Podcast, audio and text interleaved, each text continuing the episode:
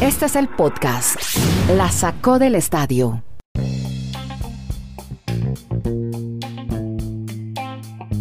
Hola, ¿cómo les va? Estamos en el episodio 459 de este podcast que originamos desde Chile. Yo soy Andrés Nieto, ya saludo a Kenneth Garay en Bristol, Connecticut, Estados Unidos, y a Dani Marulanda en el Retiro, en eh, Colombia, en el municipio del Retiro y en el departamento de Antioquia. Vamos, bueno, hoy tenemos un menú bien, bien, bien interesante. March Madness, lo que viene en las finales para hombres. Ya tenemos campeonas en mujeres en los campeonatos escolares de baloncesto. Estaremos hablando también del duelo de Los Ángeles en la NBA. Clippers Lakers. ¿Qué pasó? ¿Cómo le fue a los colombianos en la MLB? ¿Qué pasó también con los colombianos y los latinos? Muñoz y Villegas en el torneo PGA de este fin de semana en Texas. Carreras de la UCI. Estuvimos en el Tour de Flandes este fin de semana, la Copa del Rey, ya tenemos campeón vasco, bueno, tenía que ser vasco sí o sí, era ante otro finalista vasco, y los insultos racistas a los que se ven sometidos jugadores latinoamericanos en la Liga Premier, porque por ahora yo sí quiero saludar a Kenneth Garay, primero para que hablemos de las mujeres, de las grandes campeonas de Stanford, que dio buena cuenta en la final ante Baylor. Y ahorita hablamos de la semifinal de hombres y lo que nos espera en la final del EU, de la NCAA, el Final Four. Ken Garek, fin de semana lleno de baloncesto colegial. Kenny, hola, ¿cómo anda? Así me gusta, juiciosito Andrés. Aquí estamos desde Alaska hasta la Patagonia, arrancando la semana y con muchísimo gusto, sí. Stanford le ganó a Arizona. Eh, Un equipo de Arizona que venía a dar el batacazo ante la Universidad de Connecticut. Eh, el equipo de Page Bukers quedó en el camino, el de Gino Auriemma, legendario Connecticut, en un partido interesantísimo. Recordemos entonces que el viernes se tuvo toda la jornada o la jornada de semifinales. Stanford le ganó 66 a 65 a Carolina del Sur, apretado partido. Y Arizona 69 a 59, con alguna comodidad a Connecticut. Termina ganando Stanford. Eh, los favoritos para llegar a la final, o la final por la que todos se jugaban, era Stanford ante Connecticut. Pero Arizona se atravesó en el camino. Gran tarea de Stanford, pese a que por Connecticut Page Bukers se llevó el trofeo Naismith, que la acredita como la mejor jugadora de baloncesto universitario en el año. Muy seguramente pronto la veremos en la WNBA o en alguna liga profesional de Europa. Me metí el partido del sábado, en la noche, la semifinal, y me tocó ver una jugada que solo veo en las películas. Se llama Jalen Sox. Hizo tres dribles y desde la mitad de la cancha encestó para darle la victoria a Gonzaga en un partido muy reñido ante UCLA, porque estuvo muy apretado. Decían los comentaristas, la mayoría de los mexicanos de ESPN, que nadie daba un peso en las apuestas por UCLA y, y pelearon hasta el último minuto Kenny Garay. Qué buena jugada este muchacho Sox. Jalen Sox, sí, ojo. UCLA venía del quali, como dijimos aquí algún día para ser un poco más gráficos. O sea, venía de eh, el día en que se juegan los cuatro primeros partidos o los eh, partidos para definir los últimos cuatro equipos en eh, el torneo. Y decir Andrés que UCLA venía desde el quali, o sea, desde el primer día, desde el First Four, donde se suman los cuatro para que se quede el torneo con 64 equipos. O sea, donde se juegan los partidos que eliminan a algunos y que le dan el pasaje, el tiquete para el día siguiente a otros. Desde ahí viene UCLA, ha cumplido con una gran tarea. Ahora, mm, se destaca, grande, muy bueno lo de Tiger Campbell, muy bueno también eh, lo de Jaime Jaques, el mexicano. Y hombre, nadie se imaginaba que a Gonzaga le iba a hacer el partido que le hizo, porque es que Gonzaga viene invicto, busca ser el primer campeón invicto desde que lo hizo Indiana en 1976. Y lo de Jalen Sox, claro, jugada que queda para la historia. Claro. Queda como una de las jugadas más emocionantes y emotivas en la historia de la NCAA, indiscutiblemente. Triplazo, con apoyo del tablero. Alguien, alguien me decía, no, el hombre mm, la midió muy bien. No, no la ni la tenía medida ni la midió bien. No, no. Eh, Él- el él- hombre intenta el, tri- intenta el triple y pega en el tablero y se le mete. O sea, Exacto. nadie, nadie busca tablero intentando un triple. Nadie. ¿eh? Estaba viendo Cuando los. pega en el tablero, Sí, cuando pegan el cuando tablero. pega en el tablero y se mete, es una plegaria, es una Ave María que se le metió. Claro. Y se, y se vale. Y de eso se trata. Y así ganó Gonzaga, que tendrá entonces esta noche partido ante los Baylor Bears. Bueno, ya que menciona a Baylor, le tengo un rollito, un rollete de Baylor, pero es que contaba hoy este muchacho Sox que él lo hacía, lo hace en, los entrenamientos y suele hacer esos disparos de media distancia, pero mamando gallo, jodiendo. Y, y se le metió la pelota. Oiga, y que el tipo también está en primer año y se tuvo que decantar entre el fútbol americano y el baloncesto. Creo que hubiera sido un buen, un buen quarterback, ¿no? Con, con esa forma de lanzar ese brazo, ¿no? Por lo menos en ese triple lo demostró. Probablemente. ¿Ah? Fuera que sí, o sea, ahí hizo una de- del libro de Stephen Curry, pero reitero, fue más plegaria que Sí. precisión. Ajá. Generalmente, Stephen Curry eh, llegó un momento en que más o menos de esa distancia, con alguna regularidad, anotaba los tres puntos, el triple, pero eh, con una precisión espectacular, o sea, entrando como, como dice un colega, líquido, entrando Correcto. totalmente limpia la canasta. Bueno, tenemos entonces, creo que va a ser los, va el rating de sintonía hoy viendo ese juego entre Gonzaga y la Universidad de Baylor. Los Bulldogs juegan la final. Drew, que es el entrenador, él estaba en una universidad muy pequeñita en Valparaíso, Indiana. No sabía que había ciudad llamada Valparaíso en el estado de Indiana. Y estaba tranquilito Sí, en su zona de confort. Sí, Así ah, como hay Mont- así como hay Montevideo, Minnesota, Sí, eh. Bogotá, New Jersey. Ya. Bueno, ahí tenemos entonces la final. Mañana Garay nos estará contando todos los detalles de lo que pase en ese en esa gran final del baloncesto colegial, porque por ahora tenemos que hablar de más baloncesto y lo tiene Dani Marulanda desde el municipio del Retiro, que se clavó él mientras nosotros veíamos la NCAA. Dani Marulanda se veía la NBA en el duelo de Los Ángeles. Clipper Lakers, ¿cómo le fue Marulanda? Hola. Abrazos muchachos, un muy buen in- inicio de semana para todos, pero venga, yo me quedé muy triste, muy preocupado porque el señor Garay todos los días nos hablaba de las yuconas, La las yucona, yuconas, yo la feliz viendo las yuconas y cómo así que y cómo así que no llegan ni a la final de la NCAA. Y bueno, y el tema de los hombres, sabe que la celebración causó mucho furor en redes Yo sociales. a todavía estoy llorando, acaban de mencionar de Sachs. Yo todavía estoy llorando. Sí, sí. No, y, y fuera de chiste, hoy Garay está triste, se siente un poquito triste. No sé si sea por Sí, las sí, yuconas. se siente como bajoneado. No sé si es por la segunda dosis. El tema de Sachs, Ajá.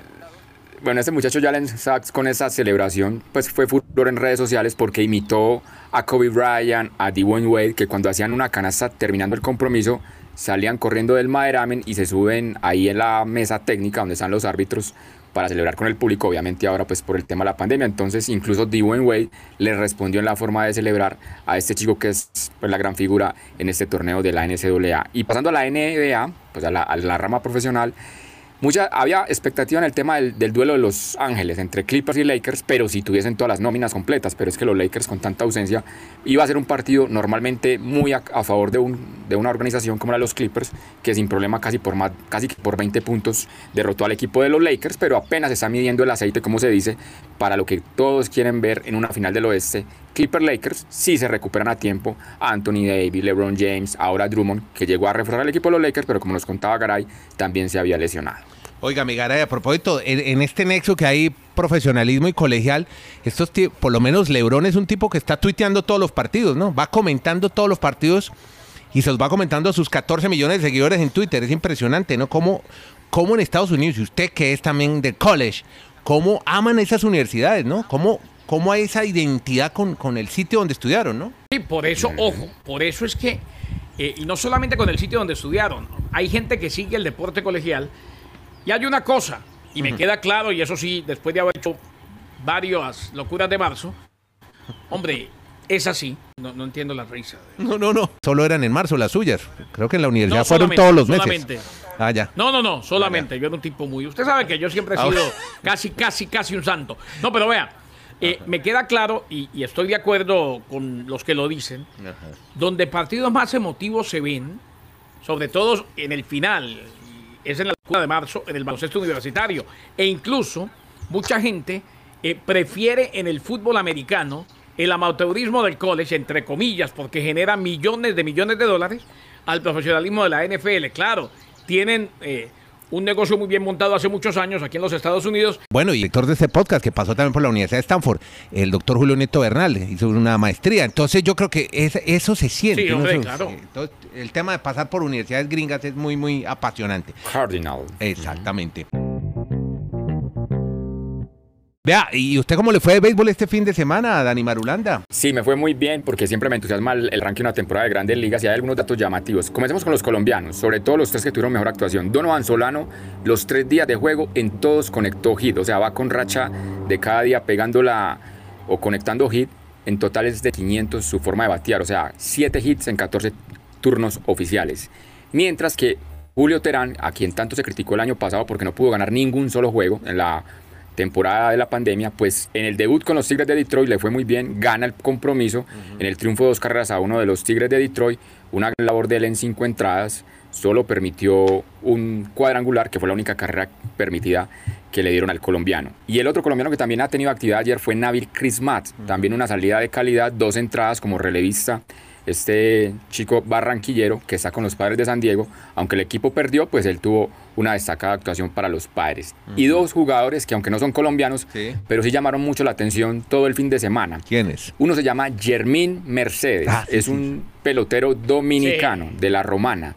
Resulta que ha logrado un, un récord o una situación que hacía 60 años no se daba en grandes ligas. ¿Es qué? Es que conectó, conectó hit en sus primeros ocho turnos al bat este fin de semana Qué bárbaro. con su nuevo equipo, los Chicago White Sox. Exactamente. O sea, siempre que se paró al plato, ocho veces consecutivas en el arranque de una temporada, la conectó de hit. Y el otro jugador que también se llevó muchos aplausos el fin de semana es un jugador nacido en Coral Springs, Maryland. Se llama Akil Badu, debutando en grandes ligas. ¿Y ese dónde Novelo es? en el line-up de su equipo. ¿Como africano o Es- qué? es un- ¿O de padres no sé, africanos? que- que habrá que decirle a Garay que, Sí. que nos cuente la ascendencia de este chico, pero aparece nacido en Maryland. Sí. Noveno en, la- en el line-up, primer turno al bate en su primera campaña en Grandes Ligas. ¿Y cómo les parece que ya Badu la botó del parque, la sacó del estadio nuestro amigo Akil Badu y también pues fue en los momentos relevantes del fin de semana en este arranque de la Grande. Porque Garay también tiene otro rollete, pero con un lanzador. Ese sí es japonés. Otani en, en Los. Ángeles. Cuéntenos, Shohei- Garay, ¿cómo le Shohei- fue? Shohei Ohtani de los Angelinos, que generalmente, o sea, el- el- la figura o el figurón de Ohtani en el béisbol de grandes ligas tiene que ver con eso, con que además de la batea, aunque las lesiones no lo han acompañado, impuso un par de marcas en la apertura con los Angelinos. A pesar de los altibajos que ha sufrido a lo largo de su carrera, es un buen comienzo y esperamos tenerlo bien de principio a fin. Eso sería lo ideal. Eh, durante la primera entrada del juego entre los angelinos y los medias blancas, en el estadio de los angelinos, lanzó una recta de cuatro costuras que registró casi 101 millas por hora. 100.6 para ser exactos. Y en esa misma entrada, pero a la ofensiva, bateando, conectó cuadrangular que tuvo una velocidad de salida de 115.2 millas por hora. Lo impresionante no es tanto que colgó el cero en el inning y adelantó a los angelinos, sino que ambas velocidades, las dos, son una marca en lo que va de la liga. Correcto. Velocidad de salida Exacto. para el home run y velocidad de lanzamiento para el lanzamiento, para el picheo. Qué locura. O sea, eh, Y- y- empezó dejando la, de- Dani, dejando la, la vara, el listón muy alto para él mismo, porque las lesiones sí, terminan siempre sí. haciendo que termine la temporada o haciendo que no veamos lo mejor de él. Garay, ese detalle fue que lo hizo en la misma entrada. O sea, en el, la primera él sale a lanzar, lanza a más de 100 millas, casi lo que usted nos reseña. Y cerrando la entrada, como estaba de segundo en el line-up, pues ahí es donde pega en el primer lanzamiento que le tiran ese jonrón impresionante. O sea, para mí Otani sería un jugador ideal para el mundo de los Yankees, que le gusta jugadores que se concentran para el tema del, del público, del espectáculo, de que venden boletos. Pero el punto de lo que dice Garay, la longevidad de este muchacho hasta cuándo va a estar, porque la lesión, o sea, él ya en julio va a cumplir 27 años. Si a mí me dicen, yo por quién pagaría una boleta en un, pa- en un parque de béisbol para verlo, sería él, porque es que eso es atípico, un jugador que te lanza y que te batea Sí. de, de maneras impresionantes, eso, eso muy poco se ve en la historia de grandes ligas de este japonés Otani, Sí. pero veremos el tema de, o sea, para mí él debe tener un contrato multimillonario y ni siquiera de estar en, en el mercado de Los Angels, sino en un mercado mucho más grande, pero el tema de las lesiones no sé qué es lo que Ah, bueno. nunca lo ha dejado pues mantenerse como en, en el tope de, de su nivel. Por ahí puede haber un obstáculo.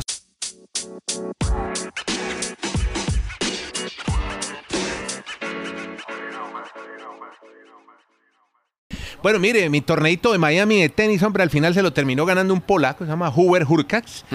Eh, venía marca 10-0 en la Florida, había ganado el del Rey Beach también, o sea, no era un aparecido el polaco. Lo que preocupados es Marulanda, que cuando no están los viejos, se le da la oportunidad a los jóvenes, a los Esbe- a los Sisipa, a los Rubles, y no la aprovechan. Este Next Gen va a pasar en blanco, querido amigo, porque ahora vienen los de atrás empujando, y más un niñito que estuvo este fin de semana jugando un- una final, italiano. el italiano, Yannick Sinner, que hizo un buen partido, perdió al Sí. final en, en dos sets. Ha ganado entonces este polaco Hurkacz. Y por el lado de las mujeres, Ash Barty. No fue en vano su viaje de 48 horas con paradas demoras de avión y todo eso desde Australia. Se ganó el, le ganó a Bianca Viviana, le ganó.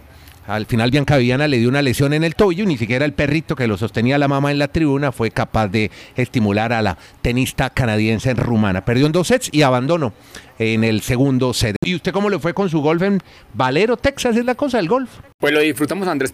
Primero la actuación de los colombianos que llegaron a estar 1-2 en la primera ronda, aunque a la pose terminó Muñoz en el puesto 9, pues es muy interesante terminar siempre en un top 10 de un torneo de la PGA, y Camilo Villegas en el puesto 17. Y el otro detalle interesante es el triunfo de John Spitz.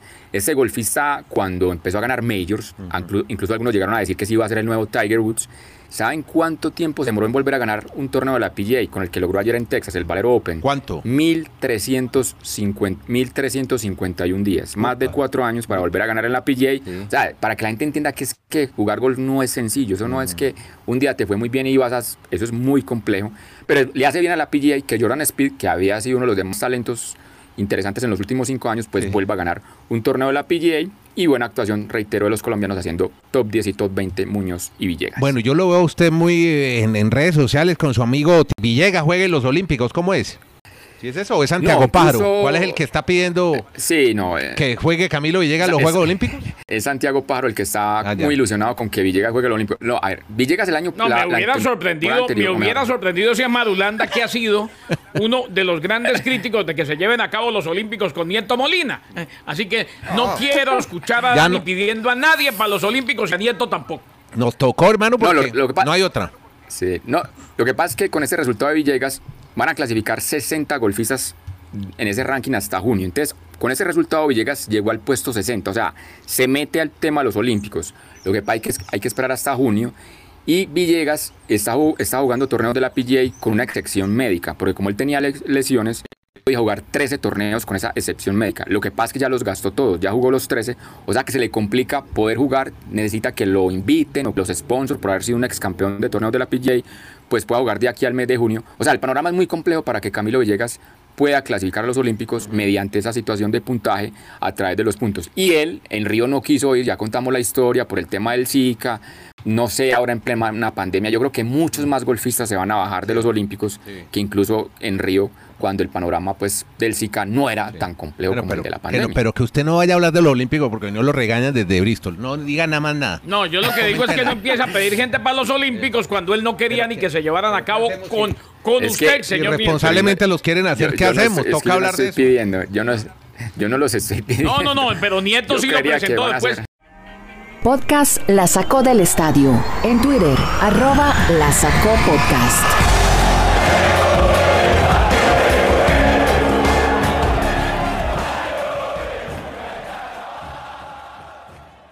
Ayer Davinson Sánchez publicó en Stories en Instagram unos, unos mensajes con unos eh, emojis, emoticones de micos, diciendo que eso le estaban enviando él a sus cuentas de redes sociales, responsabilizándolo a Sánchez de uno de los goles con los que su equipo, el Tottenham, empató. Publicó al final, hombre, el pobre Sánchez, el club lo ha apoyado, ¿no? Obviamente, hubo apoyo restricto del club inglés, pero puso al final publicando estos emoticones, dice, nada cambia. Al lado del emoji dormido de Davinson Sánchez. Y por otro lado, se oiga, qué curioso lo de la Copa del Rey, ¿no? Tenemos dos finales porque se colgó una. Entonces tenemos esta final que ya terminó, la que ya habla Aníbal Ulanda, y luego otro final, otra vez el frente al Athletic Club se enfrenta, pero al Barcelona en la final del año siguiente, Marulanda, en 15 días. Real Sociedad, 34 años después vuelve a, levantar un título del fútbol de España, otra vez una Copa del Rey desde 1987, ganándole entonces al Athletic de Bilbao en el Gran Clásico Vasco. Celebran y dentro de 15 días habrá otro campeón de la Copa del Rey. Cosas que la gente va a recordar por la situación de la pandemia. Y el fin de semana tuvimos Tour de Flandes, carrera UCI, y vea, yo pensé que el tipo Vanderpool era de otro planeta y no. Y perdió la final, en un embalaje al final. Usted dio en el clavo. Sí. Pareció realmente que sí es un ser humano, porque se murió en los últimos 300 metros. No pedaleó más. Sí. Se dijo, no voy más. Y Casper Asgreen, oiga, Casper Asgreen ahí calladito, calladito, se ha ganado ya dos carreras de World Tour este año. Se ganó la Saxo Van y esta de Flanders, que es un monumento, pues va a quedar en la historia para Casper Asgreen, el danés como el más rápido, obviamente, en esa competencia. Y también ya vamos a estar pendientes esta semana del País Vasco. Hoy vimos la contrarreloj, Primo Roglic le pudo ganar a Tadej Pogachar Ah, y se va otro que no es invencible. País Vasco. Pogachar tampoco es Sí, invencible, exacto. se le puede ganar. Eso para los que estamos preocupados con que se va a ganar todo Pogachar y se iba a ganar todo Vanderpool, mire, y eso es lo bueno en esta nueva era dorada del ciclismo, que los capos, los duros, son, se les pueden ganar también. Y por eso va a ser tan bonito todo lo que va a pasar en el ciclismo. Eso, eso, eso pasa desde que el mundo es mundo, ¿no? Sí, pero había unos No que eran imbatibles. Había una época que eran imbatibles. Bueno, con ayuditas. Bueno, amigos, muchas gracias. No, no, sí, No. sí, había, había muchos imbatibles. Yo me acuerdo Indurain 5 Tours, después Armstrong ¿Nunca perdió carrera 7, Indurain? Chris Froome, Chris Froome. No, Nunca pero es que estamos hablando de lo, Nunca estamos perdió hablando de, carrera de- Schumacher de en los Fórmula 1. Imbatibles no hay, maestro. Eso no existe. Bueno, muchachos. No, pero, pero, pero ganaban todos los títulos. Lo mismo que Lewis Hamilton. Han ganado Le- le siete pedí- títulos en le una pedí década. 30 Eso es segundos al señor Nieto. 30 los Como tiene el Bayern Múnich. desde este momento, Kenny. Imbatibles no existen. El único, el único imbatible es Dios. Está de luto el mundo del deporte en Colombia, principalmente en los medios de comunicación. Y es que se nos fue, después de una larga vida y de una muy buena carrera, alguien a quien yo admi- admiré mucho por su voz, por la manera como relataba los partidos, tanto de fútbol como de baloncesto. Falleció Hernando Perdomo Che. No me diga, hombre. Perdón. Se nos fue. Eh, alguien que fue contemporáneo con su papá. Claro, claro, de la época, claro. Y gran, sobre todo era, yo creo que era mejor narrador de baloncesto que de fútbol. Y no, y una voz comercial espectacular. Tremendo. Eh, yo De- creo que hay dos que se nos olvida que fueron mejores voces comerciales que narradores, porque se destacaron también en el relato. Uno, Hernando Perdomo Che, que hoy se nos fue, y otro, William Vinasco Che. Listo, amigo. Gracias a todos por suscribirnos y seguirnos a través de todas las plataformas. Está este podcast, se llama La Sacó del Estadio con Dani Marulanda, Kenneth Garay y Andrés Nieto Molina. Muchas gracias a todos.